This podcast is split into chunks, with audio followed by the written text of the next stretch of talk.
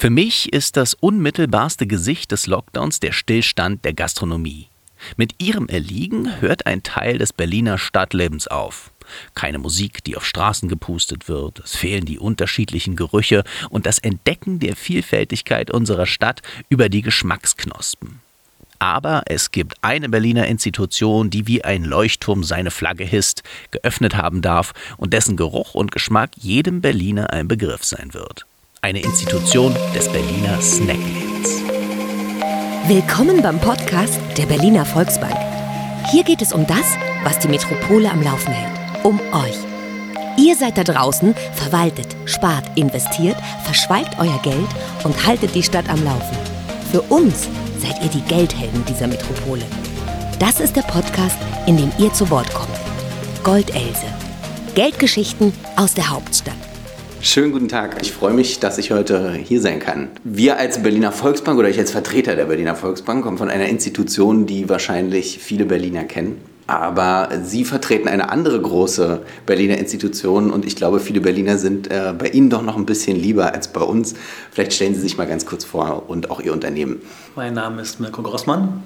Wir befinden uns hier in den Räumlichkeiten von Curry 36, eine bekannte Berliner Currywurst-Institution und wir befinden uns mittlerweile seit über 40 Jahren tatsächlich hier in Berlin am Markt. Das ist äh, natürlich eine richtige Unternehmensgeschichte, die dahinter steht. Ähm, seit wann leiten Sie denn das Unternehmen? Weil es ist ja ein Familienunternehmen, was da dahinter steht. Und seit wann sind Sie im Chefsessel? Ich bin im Unternehmen seit zehn Jahren und im Chefsessel saß ich tatsächlich schon immer. Ich musste aber hineinwachsen in leitender Tätigkeit war ich von vornherein, aber immer in Rücksprache mit meinem Schwiegervater. Er ist Gründer von Curry 36 und auch immer noch sehr aktiv hier im Unternehmen tätig. Zu Beginn arbeitete sogar meine Schwiegermutter noch hier und auch einige ihrer Geschwister. Okay, vielleicht können, wollen Sie die Namen, äh, wie Sie möchten, wenn Sie die Namen nennen wollen, von denen ist vielleicht gar nicht so uninteressant, wer, wer die Namen sind hinter, hinter dieser äh, Curry-Dynastie. Ja. Also mein Schwiegervater ist Lutz Michael Stenschke, seine Ehefrau Vera Stenschke war, wie gesagt, auch mit dem Unternehmen. Die beiden haben das von der Pike auf im Grunde hier installiert. Ähm, vielleicht auch für die Unternehmenshistorie ist ja schon ganz spannend. Wie, wie hat das angefangen? Es ist ja hier Kreuzberg, wir sind ja mittendrin im Melting Pot von Berlin und hier ist diese Institution, vielleicht so ein paar Geschichten, wie das alles anfing, wo es angefangen hat und wo es denn jetzt auch steht. Man kann da vielleicht sogar noch einen Schritt zurückgehen von der Zeit her. Bevor es angefangen hat, ist die Motivation meines Schwiegervaters eine gewesen, die in anderen Kontexten vielleicht weniger interessant ist. In dem Kontext mit Ihnen jedoch ist es so, dass es spannend vielleicht ist. Und zwar war die Motivation, dass der frühere Betreiber eines Currywurst-Anhängers einen Mercedes-Benz fuhr. Und diesen Besitztum fand mein Schwiegervater so attraktiv und so interessant, dass er diesem Herrn, der auch schon betagter gewesen ist, ein Angebot gemacht hat und ihm diesen Imbissanhänger abgekauft hat, tatsächlich auch mit dem Ziel, von diesem Business leben zu können und nicht nur aus idealistischen Gründen, sondern tatsächlich aus materiellen. Und das Ganze, ja, das ist in 1980 passiert und da war es wirklich nur ein kleiner Imbissanhänger, der hier am Merienam 36 im Hauseingang gestanden hat. Wahnsinn. Und das in Kreuzberg, in dieser antimaterialistischen Hochburg vor allen Dingen zu dieser Zeit, muss man ja sagen schräg. Gibt's, kennen Sie da Aufnahmen, irgendwelche Bilder noch? Das müssen die Punks, Freaks, die dann gekommen sind und hier rumrannten. Es gab tatsächlich und gibt auch leider immer noch sehr, sehr wenige Aufnahmen, sehr wenig Bildmaterial. Ab und zu hat man Glück und man findet den einen oder anderen Menschen, der tatsächlich auch schon seit über 40 Jahren hier Kunde ist oder Gast. Und dann ist es aber auch so, dass diese Menschen auf diese Fotos, wenn sie sie besitzen, aufpassen wie auf ihren eigenen Augapfel. Also wir haben da schon einige Versuche unternommen, um auch an Bildmaterial zu gelangen. Das ist gar nicht so leicht. Wir selbst haben auch welches, aber sehr weniges. Viele, viele Gäste, die in den frühen 80er Jahren schon bei uns gewesen sind, die verbinden den Standort Mehringendamm 36 auch immer noch mit der Dachluke, eine ehemals hier installierte Diskothek. Und da war natürlich der Bezug immer sehr nah zwischen Tanz, Currywurst und vielleicht auch das eine oder andere Bier. Okay, traumhaft. Ähm, wir können ja vielleicht, also so über, über so eine Zeit erlebt man immer Höhen und Tiefen. Gibt es da so, wo Sie sagen, wann war so der absolute Höhepunkt oder bewegt sich Curry 36 darauf äh, noch hin oder gab es so, so das, die goldenen Jahre oder so? Ja? Wir haben glücklicherweise keine bedeutenden Tiefpunkte durchschreiten müssen. Passt gut die Polizei gerade dazu. Der Freund und Helfer tatsächlich. Ja. Ähm, wenn ich das, was ich erlebt habe und was mir erzählt wurde, zusammenfasse, dann ist es tatsächlich so, dass ich immer eine lineare Aufwärtsbewegung des Geschäfts darstellen konnte. Es gab eher Momente, bei denen das Ganze vielleicht noch ein bisschen steiler bergauf lief, aber es gab eigentlich nie einen Punkt, bei dem es rapide bergab ging, außer natürlich die aktuelle Zeit, in der vor allem die Gastronomen wirklich stark zu leiden haben. Aber auch hier müssen wir sagen, sind wir gemessen an dem, was andere Gastronomen vielleicht zu erleiden haben, immer noch bis jetzt mit einem blauen Auge davongekommen. Eine sehr, sehr entscheidende Situation in der Vergangenheit war mit Sicherheit der Fall der Berliner Mauer. Man hatte einfach auf einen Schlag mehrere Millionen mehr potenzielle Kunden in Reichweite und das war sicherlich auch für das Geschäft ein, ein Wahnsinnssprung nach vorn.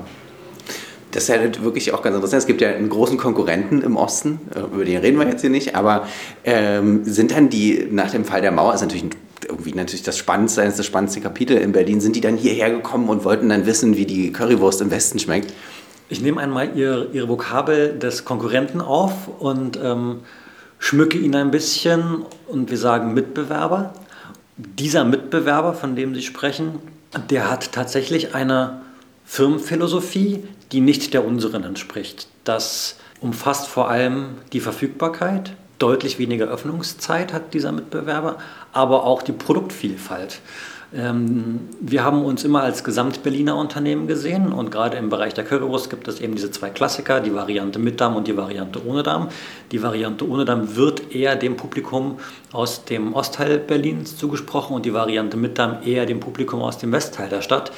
Hier wurde von vornherein beides angeboten und ich denke, dass wir uns nie positionieren mussten, zu welchem Stadtteil gehören wir.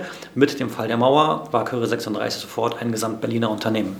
Okay, spannend. Und es gibt ja auch ein paar äh, Ableger mittlerweile vom, vom Mutterschiff, äh, wie ich das hier, ist ja nur wirklich Schiff hier, ja. richtig. Wie viele gibt es denn da und wo sind die? Das wäre vielleicht noch ganz interessant. Wir betreiben derzeit insgesamt drei Geschäfte. Eines hat 2012 die Pforten geöffnet, direkt vor dem Bahnhof Zoologischer Garten das andere im Oktober 2018 im Hauptbahnhof Berlin und wir haben noch ein weiteres Geschäft in den Startlöchern fertig eingerichtet und im Grunde auch müssen dort nur noch Fritteusen und Bräter angeschmissen werden und das Geschäft befindet sich im S-Bahnhof Warschauer Straße. Wie man aber vielleicht auch über die Grenzen Berlins hinaus mittlerweile gehört hat, ist das ein oder andere Bauprojekt, was mit der Infrastruktur Berlins zu tun hat, nicht immer im Zeitplan. ganz, ganz dezent ausgedrückt. So, so, politisch korrekt müssen wir uns gar ja. nicht verhalten. Wir sind ja da auch Vertragspartner und entsprechend ähm, vertragen wir uns auch gern. Alles klar, okay, verstehe. Jetzt geht es ja um das Thema Geld. Das ist ja ein Thema, worüber auch eigentlich keiner so richtig gerne redet. Und Berlin und Geld ist ja auch eine, eine Historie, die ähm, zwieträchtig ist. Äh, allein auch Fall der Mauer, verschiedene Währungen. Aber Sie sind der Kopf des Unternehmens. Was bedeutet Ihnen das Thema Geld? Oder nicht das Thema, was bedeutet Ihnen Geld? Ich denke, man muss das ganz klar trennen, was jemandem Geld privat und was jemandem Geld wirtschaftlich, also geschäftlich bedeutet. Und ich denke, es geht einem Menschen gut, je weniger Gedanken er sich über sein eigenes Geld machen muss, unabhängig davon, wie viel davon vorhanden ist. Im Unternehmen ist es so, dass Geld die Hauptrolle spielt. Wir arbeiten nicht, um Mitarbeiter oder Kunden nur eine Freude zu bereiten, sondern wir arbeiten, um das Unternehmen wirtschaftlich erfolgreich werden zu lassen. Und hier spielt Geld tatsächlich die Hauptrolle. Das ist das Ziel all dessen, was wir hier dafür tun, auch Geld zu verdienen. Nichtsdestotrotz ist das nur zu erwirken, wenn die Motivation, das Produkt und den Service, den man liefert, der Hauptgrund dafür ist, Geld zu verdienen und nicht Geld zu verdienen, der Hauptgrund ist, Geld zu verdienen. Man kann da vielleicht den Bogen spinnen, ähm, Bogen spannen zu Profisportlern. Die allerwenigsten Profisportler beginnen in der Jugend mit der Absicht, irgendwann mal damit Geld zu verdienen. Die meisten machen das aus ganz intrinsischen Gründen, nämlich weil sie Freude an der Bewegung haben. Und irgendwann werden diese Personen vielleicht so erfolgreich, dass sie damit auch Geld verdienen. Man kann das auf viele ja, viele Unternehmen in der Gastronomie so umlegen. Okay, verstehe. Und wenn Sie jetzt privat reingucken, so gut, Sie haben das schon angerissen, desto weniger man sich Gedanken darüber machen muss. Trotzdem hat ja jeder persönlich auch nochmal so eine, so eine Beziehung ja. zum Bargeld oder generell zum Geld ausgeben. Sind Sie jemand, der gerne shoppen geht, zum Beispiel, gerne Geld raushaut oder jemand, der sagt, nein, ich halte das alles, spare? Ich habe da gar, also wenn ich auch in meine, in meine eigene Jugend zurückschaue und in meine Kindheit, ähm, in die Zeit, in der ich studiert habe, ich habe da ganz viele verschiedene Phasen in meinem Leben, auch mit verschiedenen Beziehungen zum Geld ähm, gehabt. Und es gab Zeiten, gerade während meines Studiums, das glaubt mir oftmals keiner, da habe ich das, die Nahrungsmittel, die ich gekauft habe, heruntergerechnet auf wie viel Menge bekomme ich pro Euro. Ähm, das ist glücklicherweise nicht mehr so. Ich muss da nicht mehr so sehr darauf achten. Aber ich habe ganz viele verschiedene Beziehungen zum Thema Geld gehabt. Es war aber immer so, dass ich mich damit sehr gut arrangieren konnte. Ob es nun wenig oder viel war. Ich habe versucht, das Geld nicht zu wichtig werden zu lassen, ähm, damit entspannt umzugehen. Und glücklicherweise habe ich bisher auch damit relativ gut leben können und bin, wie man so schön sagt, noch nicht damit auf die Nase gefallen. Ich möchte nicht ausschließen, dass das mal passiert. Aber bisher war das immer so, dass Geld Mittel zum Zweck gewesen ist. Und ja, ähm, ich, ich würde das gar nicht so pauschalisieren, wie meine Beziehung zum Geld ist. Ich habe das immer versucht, so als Nebenprojekt laufen zu lassen und als ähm, ja, tatsächlich Mittel zum Zweck, sich wohlzufühlen und das sich wohlfühlen eher als Hauptgrund dann zu sehen. Okay. Schön. Hört sich nach einem gesunden Ansatz auf jeden Fall an oder einem gesunden Verständnis dem Geld gegenüber. Ich denke, ein, ein, ein, Vorteil, den ich hatte, war, dass mir auch in meiner Kindheit und Jugend verschiedene Menschen, an denen ich mich orientiert habe, verschiedene Sichtweisen auch auf das Thema Geld geben konnten. Mhm. Ähm, unter anderem mein, mein Großvater, der leider schon verstorben ist, mütterlicherseits, ähm, als ich äh, 13, 14 Jahre alt war. Und der hatte ein, ja, ein Verhältnis zum Geld, was für mich damals sehr gesund gewesen ist, nämlich durchaus Geld auch ausgeben zu wollen, Freude dabei zu empfinden, Geld auszugeben, aber auch zu sparen. Also sich nicht verleiten zu lassen von vielleicht kleinen Versuchungen, sondern vielleicht diese Versuchungen zu überwinden, etwas beiseite zu legen, um sich dann vielleicht etwas kaufen zu können, auf das man sich vielleicht mehr freuen würde als auf den Kaugummi, der im Automaten steckt. Wie geht man denn in so einer Situation damit um? Gibt es ja so, ein, äh, so Impulskontrolle, könnte man das ja so ein bisschen ja. nennen. Ne? Hast du ein Rezept dafür, äh, wie du sagst, nee, ich, das, ich hole mir jetzt eben nicht den Kaugummi oder den Snack oder sonst irgendwas, obwohl vom Snack lebst du ja. Vom Snack lebe ich. Ich denke, wenn man nochmal die Situation und die Beziehung zu meinem Großvater hinzuzieht, dann gab es da zwei motivationale Faktoren, die es mir leicht gemacht haben, mich auch in diese Richtung zu bewegen. Zum einen mochte ich meinem Großvater gefallen. Zum anderen hatte ich aber auch meinen Bruder, der ein komplett anderes Verständnis und äh, eine komplett andere Beziehung zum Geld hatte. Der war drei Jahre jünger als ich und ich konnte mich von ihm auch so ein bisschen emanzipieren und als der ältere Bruder, als vielleicht der vernünftigere dastehen.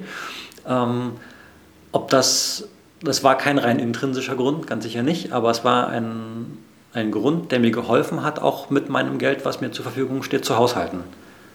Ja. Hm, okay. Jetzt ist es natürlich, Geld spielt hier in gerade auch in dieser Ecke eine ganz besondere Rolle. Das ist ja eigentlich Kreuzberg als Vorhof des Chaos, kann man ja sagen, des, des bundesweiten Chaos, hin zu einer äh, Situation, wo Verdrängung stattfindet und ja der Bezirk sich ja im Grunde genommen in einem großen Austausch, der im Grunde genommen eigentlich schon stattgefunden hat, der Austausch. Ja. Wie merkt man das an so einem ähm, Bargeldunternehmen, was es ja wirklich, oder Bargeld vorrangig, Bargeld, ich weiß nicht, kann man bei euch mit Karte bezahlen? Ja, wir haben tatsächlich die Möglichkeit, hier auch mit Karte zu bezahlen, an all unseren Standorten und auch unabhängig vom Anbieter. Also die Leute sind immer amüsiert, wenn ich sage, sie können bei uns auch mit American Express bezahlen. kommt das vor? Das funktioniert. Das kommt vor, aber es ist wirklich die absolute Ausnahme. Cool. Currywurst mit American Express. Aber wir müssen noch in der Platin. Genau. ähm, genau. Wie merkt man denn aber diese, vielleicht den Wandel auch an der Kundschaft, an der Bereitschaft, was sie kaufen, vielleicht auch an Produkten, die angepasst worden sind? Äh, und auch am Publikum. Man, man ist ja, ich meine, ihr habt, ihr habt ewig offen, ihr seid tief in die, ins Nachtleben, äh, ein, ein Teil des Nachtlebens, kann man ja sagen. Äh, wie hat sich das auch verändert und was kriegt ihr mit? Ich würde sagen, wir bekommen von der Verdrängung gar nicht so wahnsinnig viel mit, weil wir von jeher oder seit jeher ein unfassbar gemischtes Publikum bei uns hatten. Von dem vielleicht Obdachlosen bis hin zum Multimillionär. Und gerade heute ist es umso schwieriger, erkennen zu können, wer gerade Gast ist. Ähm, ich habe es nicht so selten in Berlin erlebt, dass man aus wirklich mehreren hunderttausend Euro teuren Autos Personen aussteigen, aussteigen sieht, von denen man nicht glaubt, dass die da vielleicht wieder einsteigen. Ähm, aber die fuhren diese Fahrzeuge und entsprechend ist es auch teilweise schwer zu erkennen, wer steht gerade vor einem, mit welchem finanziellen Hintergrund äh, kommt dieser Gast auch zu uns.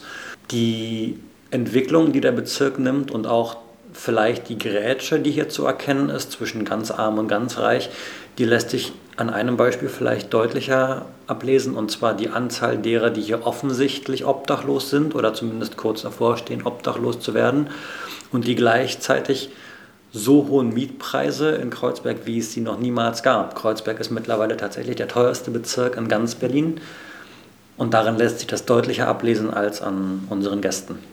Okay. Kriegt ihr das als Unternehmen auch zu spüren, die, äh, die Mietgebühren, die ihr zahlen müsst? Wir haben den ganz großen Vorteil hier am Mehringdamm 36, dass das Haus Eigentum ist. Das heißt, damit haben wir nicht so viel zu tun, aber natürlich, ähm, wir haben Kontakte, private und auch geschäftliche innerhalb des Bezirks und da kommt das zur Sprache, auf jeden Fall. Hm, okay. Ähm, haben Sie sowas wie Lieblingskunden? Lieblingskunden sind frische Kunden, die man zu Stammkunden werden lässt, so kann man es ausdrücken. Natürlich, es gibt auch den Einmalverbraucher bei uns, dadurch, dass wir im Normalfall ohne pandemischen Hintergrund auch ganz viele Touristen bei uns haben. Aber die kommen auch nur zu uns, weil sie wissen, dass auch der Berliner hierher kommt. Und nur ich kenne das von mir selbst, wenn ich weiß, dass die Locals irgendwo essen gehen, gehe ich dort auch selbst essen und glaube, dass dieses Unternehmen für die Region steht. Ähm, Authentizität ist ein ganz, ganz großer Punkt, den man uns ab und zu abspricht, auch in sozialen Netzwerken. Aber wir können da dagegenhalten. Also die Berliner sind die, die die Basis unseres Erfolgs darstellen. Und je häufiger die zu uns kommen, desto besser. Wer spricht euch Authentizität ab im Netz? Wie muss ich mir das vorstellen? Man spricht ja ab und zu von Hatern oder von Trolls. Ähm, ich würde die Gruppe erweitern um Neider. Ähm, ich würde sagen, es sind Leute, die entweder noch nicht bei uns gewesen sind oder die uns etwas Schlechtes wollen. Denn dass wir echt sind, das lässt sich ganz leicht erkennen, wenn man hier einmal essen gewesen ist, egal an welchem unserer Standorte als jemand, der genau um die Ecke wohnt, kann ich das bestätigen. ähm, zurück zum Thema Geld. Äh, Berlin, was ist für dich typisch Berliner in Bezug auf Geld? Was ist so richtig typisch berlinisch Geld? Also hier in, in dem Umfeld, jetzt nicht die Baustellen, die nicht funktionieren ja. und so weiter. Ja. Ein äh, ehemaliger Regierender prägte ja einmal arm, aber sexy als Begriff. Das hat sich relativ lange als Schleier verwenden lassen, auch vielleicht für Missstände, die es in der Stadt gibt. Aber es hat gut geklungen. Und viele haben sich auch das als, als Credo vielleicht auf die Fahne geschrieben, dass es nicht schlimm ist, wenn man finanziell keine besonders großen Fähigkeiten oder Rücklagen hat, aber dafür in den Augen einiger Verbraucher, in welcher Branche auch immer, eben besonders attraktiv ist. Und ich glaube, dass wir uns als Berliner und als Stadt von diesen drei Worten bald entfernen müssen, denn Berlin ist zwar immer noch in Europa eine Stadt, die für viele Menschen erstrebenswert ist, auch als Reiseziel, als Arbeitsziel, auch vielleicht als Ort, an dem man gern leben möchte. Wir müssen aber aufpassen, dass uns da andere Städte vielleicht nicht überholen. Lissabon als Beispiel hat sich da in eine Richtung entwickelt, die, was das Ansehen in der Welt angeht, auf jeden Fall mit Berlin mittlerweile messen kann. Und ich glaube, dass wir hier in Berlin, aber auch in Deutschland insgesamt übergehen müssen in die Situation, dass wenn eine einzelne Person es schafft, Geld zu verdienen und sich ein Reichtum erarbeitet, dass man das schätzt und dass man das respektiert und dass man das diesen Menschen nicht neidet. Da ist ein riesengroßer Unterschied beispielsweise zu den USA, wo das ein, ein ganz anderer Umgang mit dem Geld andere ist und eine ganz andere Herangehensweise, wie ich jemanden behandle, der viel Geld hat und der das auch gerne zeigt. Ähm, Auf der anderen Seite sollte es weiterhin nicht so sein, dass man nur Geld verdienen möchte, um das Geld zu besitzen, sondern es muss dazu dienen, dass der einzelne Mensch einfach glücklich ist. Und wenn jemand ohne Geld glücklich ist, dann soll das bitte auch so sein. Setzt ja voraus, dass man auch finanziell die richtigen Entscheidungen irgendwann mal getroffen hat. Als Unternehmer, aber auch als Privatperson. Ja. Gibt es irgendwas, wo du gesagt hast, das war mein größter finanzieller Fehler? Kann auch irgendeine schöne Schnurre sein, wo man sagt, jetzt, jetzt hätte ich das nicht gemacht. Es gibt in der Vergangenheit auf jeden Fall einige Punkte, über die ich mich ärgere, die aber, also die haben keinen besonders großen Einschnitt in meinem Leben herbeigeführt, aber ich erinnere mich sehr gut an eine Situation, in, dem ich, in der ich relativ leichtgläubig auf ein eBay-Angebot hereingefallen bin ja, und 300 Euro für ein Telefon ausgegeben und überwiesen habe, welches ich niemals sah. Ich erinnere mich noch an Stunden, die ich vorm Fenster saß um den Postboten zu empfangen, der aber nie kam. Ähm, und glücklicherweise waren das sehr kleine ähm, Situationen, aber aus denen man lernen musste. Und man wird vorsichtig. Und ich bin sehr froh, dass ich eben mit so einer eher kleinen Summe einmal daneben gelegen habe, aber das führte dann dazu, dass ich auch in der, in der Folge vorsichtiger im Umgang mit Geld wurde, gerade wem ich das Geld gebe. Aber ich kann auf Holz klopfen. Ich habe keine Situation erlebt, in der ich mal besonders große Schulden oder besonders große finanzielle Einbußen habe erleiden müssen. Ähm, es ist ein Lernprozess und in dem Lernprozess befinde ich mich immer noch. Hast du Kinder? Ich habe keine Kinder. Wenn du welche hättest, was würdest du ihnen äh, zum Thema Geld beibringen? Die Grundlage einer Vermittlung im Umgang mit Geld an Kinder wäre wahrscheinlich, dass man immer etwas für das Geld tun muss. In der heutigen Gesellschaft wird es nicht vorkommen, dass man Geld geschenkt bekommt oder dass man Geld bekommt, ohne etwas dafür leisten zu müssen. Und ich würde wahrscheinlich zum einen den Fleiß betonen, der zugrunde liegen muss, um Geld erwirtschaften zu können. Aber ich würde auch vermitteln, dass die Abhängigkeit einer Tätigkeit niemals vom, vom Geld irgendwie herrühren sollte, sondern immer vom Spaß daran. Es würde mir wahrscheinlich schwer fallen, da einen roten Faden auch für die, für die nachfolgende Generation irgendwie kreieren zu können. Aber ich denke, Vorsicht im Umgang mit Geld ist so ein ganz, ganz großer Punkt, den ich vermitteln würde. Mhm. Also auch so diese Impulskontrolle ist wahrscheinlich dann auch ein Teil so davon. Genau, also wenn ich jetzt mir vorstellen würde, mit meinen Kindern einkaufen zu gehen. Und die wunderbaren Regale in Kassennähe, ich glaube, auf die würde ich relativ frühzeitig hinweisen, dass man da doch bitte nicht reingreift. Ähm, da ist Impulskontrolle, äh, Impulskontrolle auf jeden Fall ein Schlagwort, was sicherlich sehr präsent wäre. Okay.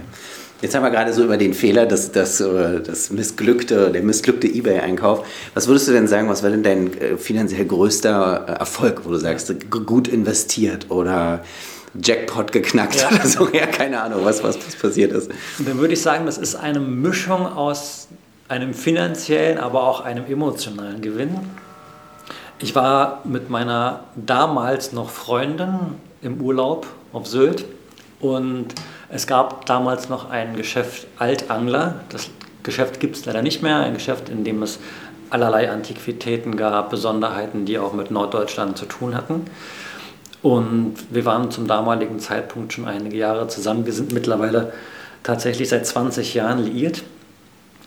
Und wir sind relativ ziellos in dieses Geschäft gegangen. Aber es ergab sich nun, dass man in die Auslage auch des Schmucks, welches, äh, welcher dort auslag, ähm, schauen konnte. Und das war eine Sache von wenigen Minuten, dass uns beiden nun einen derselbe Ring gefiel. Und wir haben diesen Ring gekauft oder ich habe diesen Ring gekauft und die Verkäuferin sagte damals, dann ist das wohl der Verlobungsring. Das Wort hatten wir gar nicht äh, in den Mund genommen. Es wurde der Verlobungsring. Der finanzielle Teil an der Geschichte ist der, dass mir der Ring als Weißgoldring verkauft wurde, es sich aber im Nachhinein als ein Platinring herausstellte. Und das war praktisch eine Win-Win-Win-Situation für mich. Ähm, das ist sicherlich das, worauf ich am, am, am liebsten zurückschaue, was auch was finanziell und emotional sehr gut zusammengepasst hat. Großartige Geschichte. Damit haben wir den Podcast gerade eben gewonnen. Traumhaft. Schöne Geschichte. Wirklich, ja. wirklich toll. Ähm, genau, bargeldlose Zahlen haben wir darüber geredet, Kindergeld. Ähm, genau, wir haben ja auch über das Thema schon geredet, du hast es selber an, angerissen. Ihr habt in dieser Pandemiezeit natürlich das Glück, dass ihr aufhaben dürft. Ganz genau. Was natürlich vielen anderen äh, gastronomischen Einrichtungen jetzt nicht der Fall ist. Gerade hier auch in der Ecke gibt es ja sehr viel. Ähm, es ist natürlich aus so einer Position, die sehr luxuriös ist, immer so ein bisschen einfach äh, Hinweise zu geben. Aber gibt es vielleicht so unternehmerisch irgendwas, was du erzählen, sagen kannst, um Mut zu machen oder hast einen Hinweis, wo man sich hinwenden kann? Irgendwas, was anderen Unternehmen vielleicht auch äh, ein bisschen Hoffnung und Mut geben kann? Ja. Es ist natürlich, es soll gar nicht von oben herab gemeint sein, aber ich denke, ein Tipp, den man allen Gastronomen geben kann in der aktuellen Zeit ist, ein Hauptaugenmerk darauf zu legen, dass man sichtbar bleibt. Denn viele, viele Restaurants dürfen geöffnet haben, sie dürfen aber eben nur liefern oder Speisen ausgeben. Und wir haben den Vorteil, dass wir neben dem Umstand, dass wir geöffnet haben dürfen, auch sichtbar sind, denn unser Gesicht verändert sich nicht. Wir haben Straßenverkauf, das heißt, wir lassen die Rollos hoch und unsere Mitarbeiter sind sichtbar, unsere Produkte sind sichtbar und die Gäste haben bei uns ein gewohntes Bild.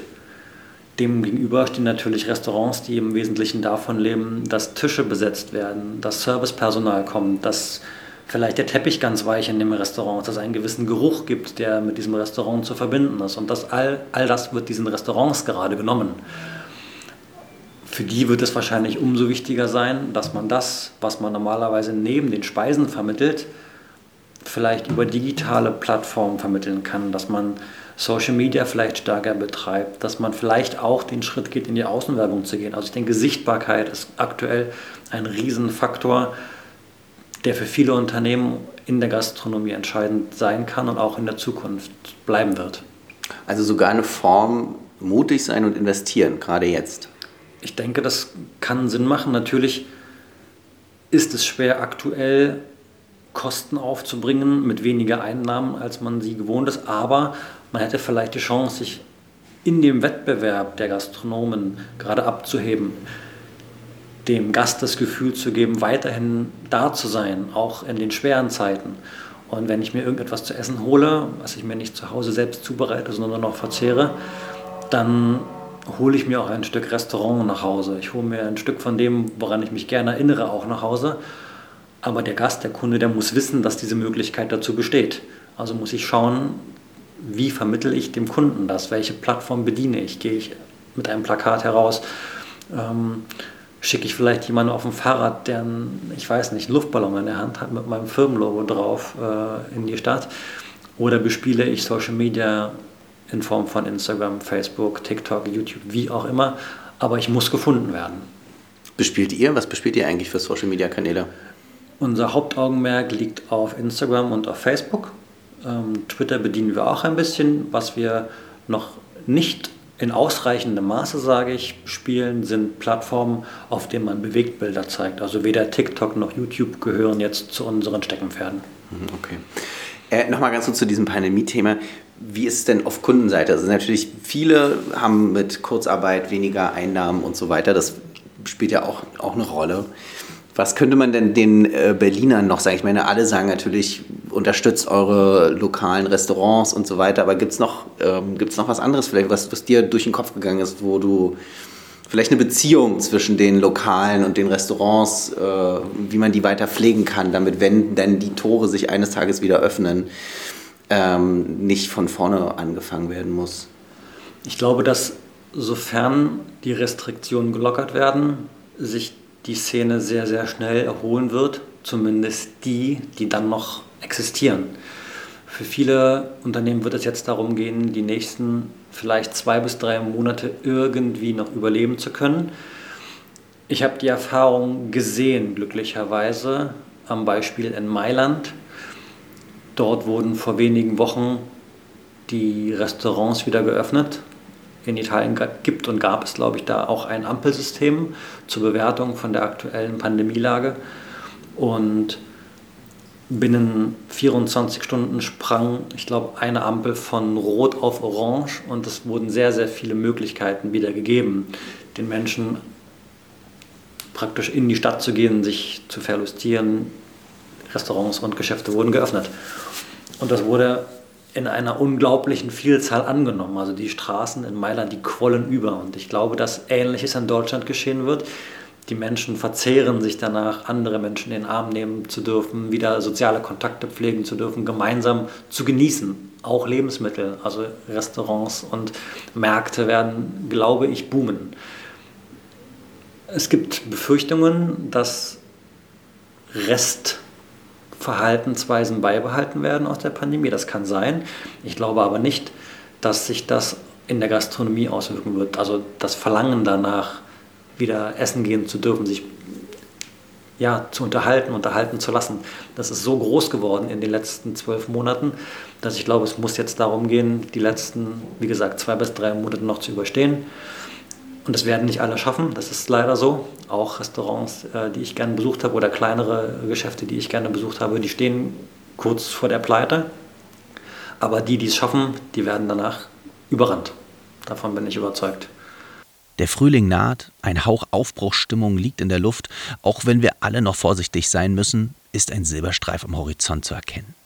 Wenn ihr Unternehmer, Gastronom oder Gründer seid und eine Beratung braucht, dann informiert euch auf www.berliner-volksbank.de. Bis zum nächsten Mal bei Goldelse, dem Podcast der Berliner Volksbank.